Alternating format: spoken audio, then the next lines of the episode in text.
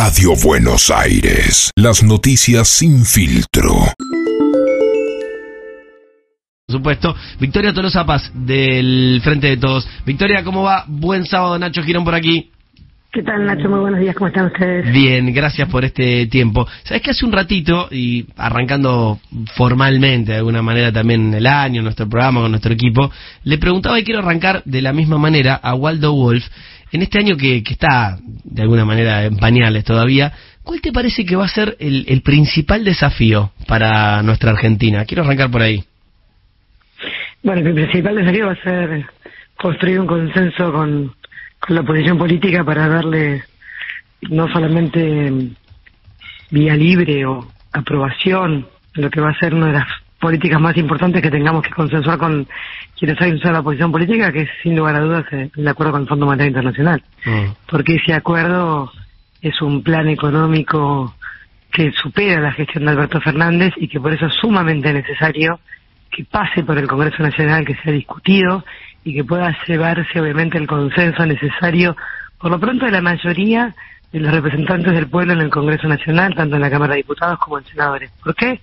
Porque vuelvo a repetirte, todo lo que diga el acuerdo en términos de lo que va a ser la Argentina, no solamente compromete la gestión de Alberto Fernández, sino las próximas, ¿no? Porque pensemos que el último pago al Fondo Monetario Internacional, cumpliendo lo que se va a firmar, implican 12 años y medio para adelante, con lo cual no solamente es la gestión 23-27, sino también 27-31. Por eso es la importancia de tomar con toda la magnitud lo que significa leer ese, ese programa y obviamente poder acompañar a la Argentina en la salida de, esta crisis económica. Ujú. Eh, obviamente mm, se desprende de tus palabras que el acuerdo, yo lo adelanté hace un ratito, al menos la información que me pasan desde el gobierno, que Alberto Fernández eh, presentaría los detalles del proyecto de ley con precisamente lo- los pormenores en, en el inicio de las sesiones ordinarias, pero en algún momento se rumoreó que ante la imposibilidad de juntar los votos, tal vez no pasara por el Congreso. Que me parece que quedó claro, pero prefiero subrayarlo. Eh, la información que vos manejás es la misma, que el gobierno hace pasar ese acuerdo por el Congreso, ¿no? Mira, hay una ley vigente justamente y, y esa ley vigente de, de- de la famosa deuda soberana que lo que Sí, hicimos fue la sostenibilidad de la deuda, sí. Exactamente, bueno, que esa deuda pase a ser soberana en términos de que pueda ser discutida por el Parlamento.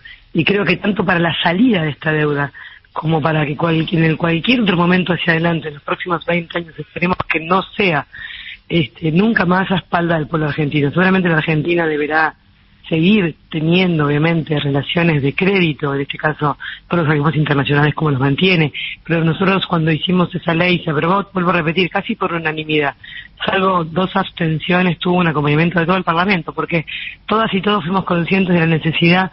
Yo no era diputada en aquel momento, pero recuerdo que, que para mí fue una, una ley de esas que logramos justamente dejar la grieta de lado y ponernos a pensar si la Argentina puede volver a tomar deuda sin pasarla por el Congreso y creo que ahí hay un, un no muy rotundo y una búsqueda constante de que queremos saber para qué se endeuda la Argentina, si se tiene que volver a endeudar y en este caso, cómo se va a desendeudar, que es el capítulo que nos toca ahora. Bueno, cómo se tomó la deuda, se han dicho muchas cosas, una bicameral, hubo obviamente un expresidente de la Nación que ya dijo para qué tomaron esos dólares, sin embargo hay una investigación en curso en todo caso también por qué nos prestaron ese monto por fuera de toda la normativa del propio fondo, pero mientras ese andarivel corre, ¿no? Y es la investigación en todo caso, es como decimos nosotros, pero ustedes están validando la deuda cuando acuerdan, ¿no? Es como cuando vos ilegalmente o ilegítimamente alguien produce, por ejemplo, un daño sobre un bien tuyo.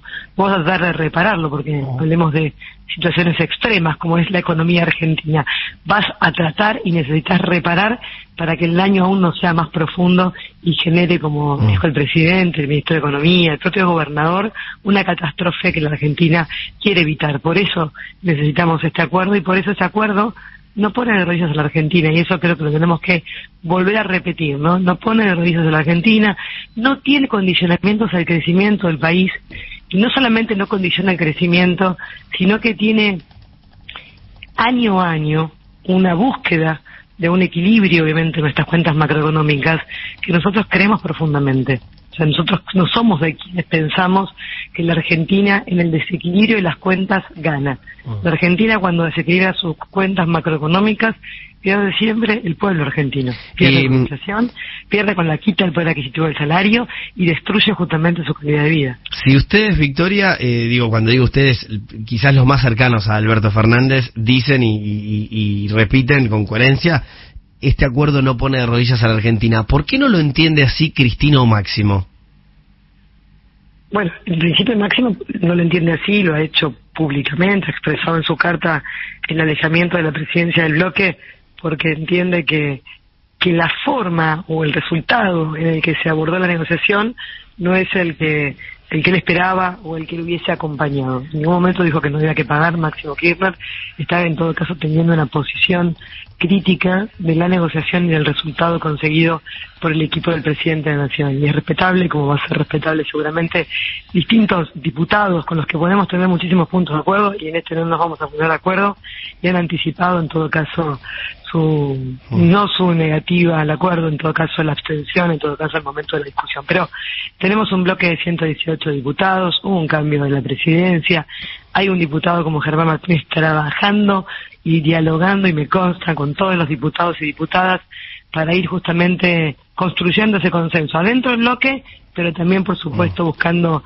afuera del bloque de diputados el acompañamiento. Todos y todas todavía tenemos que esperar lo que está pasando en este mes de febrero, que es esa letra chica donde se van obviamente dejando plasmados los compromisos de las metas que la Argentina tiene que alcanzar en el 23, en el 24, en el 25, y creo que eso es justamente lo que tenemos que esperar para así, como dijiste vos, en marzo, todo, todo indica que el mes de marzo, en el comienzo de las sesiones ordinarias, tengamos ya definitivamente el proyecto del acuerdo para poder aprobarlo, porque claramente el 22 de marzo la Argentina tiene un nuevo desembolso y para esa fecha tiene que tener resuelto el acuerdo para que justamente la economía de la Argentina se empiece a tranquilizar y a tener más certezas hacia adelante, ¿no? Eh, me, dabas recién, te escuchaba con atención, el, el, pie perfecto, digo, para profundizar un poco en lo que veníamos hablando, porque me decías como primera frase, el principal desafío de Argentina en este año va a ser consensuar con la oposición. Eh, coincido, eh, hablando lógicamente del acuerdo con el FMI, pero ¿está costando acá más el consenso con la oposición o el consenso dentro del propio oficialismo?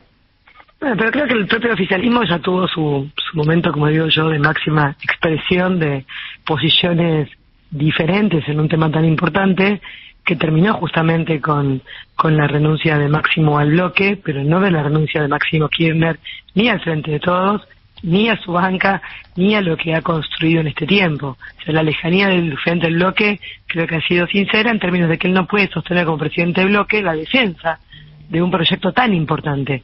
Quizás hay otros proyectos en donde este podamos tener diferencias, pero vuelvo a repetirte, este por la magnitud de lo que implica para adelante en la Argentina, mm. tiene que tener por lo menos no solamente sentirlo el presidente Bloque como un, como un proyecto que puede defender y creo que fue muy genuino el plasmar en una carta las diferencias que tiene y decir no puedo presidir Bloque en estas condiciones. Lo que no creo es que Máximo Kirchner no solamente no va a trabajar para poder justamente obsturar, ¿no? No va a hacer que esta decisión derrame hacia afuera de su propia definición para que la, el bloque entero tenga, digamos, menor cantidad de diputados acompañando al presidente. O sea, perdón, Victoria, paso en limpio. ¿Vos crees que Máximo no va a trabajar en contra? Quizás no trabaja. No va a trabajar en contra y no va a ser como a veces imaginan uno que su organización política es muy verticalista. Digo, va a dar libertad de acción en términos de que no va este, a condicionar a aquellos diputados que integran la fuerza política para que tomen una u otra postura. Va a dar libertad de acción en términos de que podrán leer este, el memorándum, el proyecto de ley y tomar una definición. Vuelvo a repetirte, el, el, hoy el presidente Bloque es el que está haciendo ese trabajo. Máximo te diría que está abocado al Partido Justicialista, está trabajando en su rol también institucional adentro del partido más importante de la coalición de gobierno, que es el Partido Justicialista de la provincia de Buenos Aires, y creo que da ese espacio para que Germán Martínez, con mucha vocación de trabajo, con muchísima vocación de sentarse en estas 10 días, ha recibido casi el 80% de los diputados del Frente en un diálogo genuino y en la construcción legítima, y, creo que es lo que necesitamos de mm. cara a lo que viene. Por eso creo que ha sido una muy buena decisión colocar a Germán, un hombre al que conozco, al que sé de su enorme experiencia parlamentaria, y al que he conocido no solamente como legislador, sino como militante político de la querida Santa Fe y de Rosario, donde él ha desarrollado su actividad política. Entonces, creo que eh, tiene condiciones para poder justamente encargar este, esta, esta, esta etapa de acá a las ordinarias para lograr, a repetirte, un consenso dentro de esta fuerza que no tiene que ver con que los 118 diputados votemos de la misma manera, sí tiene que ver con que los 118 diputados vamos a estar presentes en ese recinto y vamos a poder justamente darle sostenibilidad a la salida de la deuda y sostenibilidad al gobierno de Alberto Fernández, que buscó, vuelvo a repetir, sacarnos el fondo de encima. Nosotros no fuimos a buscar el fondo, el fondo ya estaba en la vida de las y los argentinos y lo que está haciendo el presidente de la Nación es acordar una salida una salida que Em, tenga obviamente que ver con no condicionar el crecimiento del país. Te, te hago una sola repregunta más sobre lo que te lo que estás diciendo. Llegado el caso, si Máximo y la Cámpora votaran en contra, ¿sería un golpe para el oficialismo? ¿O no ves esa posibilidad? ¿Ves más una No, abstención? No, no, no, no veo una no veo ninguna de esas posibilidades. Ya lo ve con las y los diputados de la Cámpora en estos días. Estuve, este, no lo vi, pero estuve en diálogo con Máximo Kirchner. Este, no veo esa posición. Está bien que a veces quieran, este, como digo yo, sobre el árbol caído hacer leña, decía mi abuela, pero la verdad que no está bien. Esta esa actitud no la veo. Sí veo un jefe de bloque como Germán Martínez con una libertad de acción muy grande, sobre todo el conjunto del bloque, incluso con aquellos diputados que están este, enmarcados dentro de la organización de la Cámpora, pero vuelvo a repetirte, creo que hay un Pero por eso sería más una abstención, porque de porque la cantidad de abstenciones Sí. negativas, no, no, hoy no estamos viendo esa foto. Suerte, digo, tenemos un gran trabajo por delante. Ok. Eh, bien, eh, queda queda claro. Hoy hoy crees que si la, la, última cosa que también se la hacía Waldo Wolf eh, y, me, me gusta haber hablado de esto porque lo has planteado vos misma como el, principal desafío. Yo coincido, ¿no? Eh, digo, el acuerdo con el fondo puede ser la base eh, por sobre la que se sustente eh, los caminos de Argentina en el transitar de este 2022. Si hoy se votara en el Congreso, ¿se aprueba? Sí, si hoy se votaron en el Congreso, yo no tengo dudas de que este proyecto se aprueba, pero se aprueba, ¿sabes por qué? Porque no, eh, primero que gobernar es este, tomar decisiones entre, en este caso, dos opciones. La Argentina tenía dos opciones el viernes en donde el presidente tomó el acuerdo, acordar o que la Argentina entrara en mora y entrar obviamente en lo que este, se conoce como el default, aunque no sea default con el Fondo Monetario Internacional, la palabra exacta entraba en un camino de, un abismo de iniciativa muy muy grande. Nosotros vinimos a gobernar, a resolver los problemas de la gente y la gente te dice necesitamos avanzar. Avanzar es recuperar salario, avanzar es controlar la inflación en la Argentina, avanzar es seguir creciendo, avanzar tiene que ver con seguir construyendo esta Argentina que viene de seis años de crisis. Dos, producto de la pandemia y cuatro, producto de políticas económicas que queremos dejar atrás. Y Mm. creo que este va a ser un paso para dejar atrás también parte de entender que esta deuda se tomó con una decisión política desacertada, equivocada, errónea y que no nos dejó nada más que un saldo enorme hacia adelante de pagos que vamos a tener que hacer. Si el pueblo argentino toma conciencia de eso, hacia adelante esperemos que nunca más se encuentre con 44.500 millones de deuda que no han quedado ni en asfaltos, ni en cloacas, ni en agua, ni en puertos, ni en autopistas, ni en, ninguna obra de infraestructura que le dé estructura al crecimiento del país, que es lo que necesitamos, entre otras cosas. Entonces, la verdad, que creo que tiene que servir también para formar una conciencia nacional sobre qué hacemos cuando la Argentina no solamente vota a sus representantes, sino que cuando les da ese voto pueda en todo caso tener la certeza de que ahora sí van a tener que pasar la toma de deuda por el Congreso Nacional. Y eso creo que también es un hito importante a resaltar. No queremos ver nunca más esta película, por lo menos yo no la quiero ver nunca más. Lo dice Victoria Tolosa Paz, diputada del Frente de Todos en el Congreso. Gracias, Victoria, como siempre, y seguramente será hasta la próxima. ¿eh? Un beso, un cariño muy grande. Hasta Dale, te mando un gran abrazo.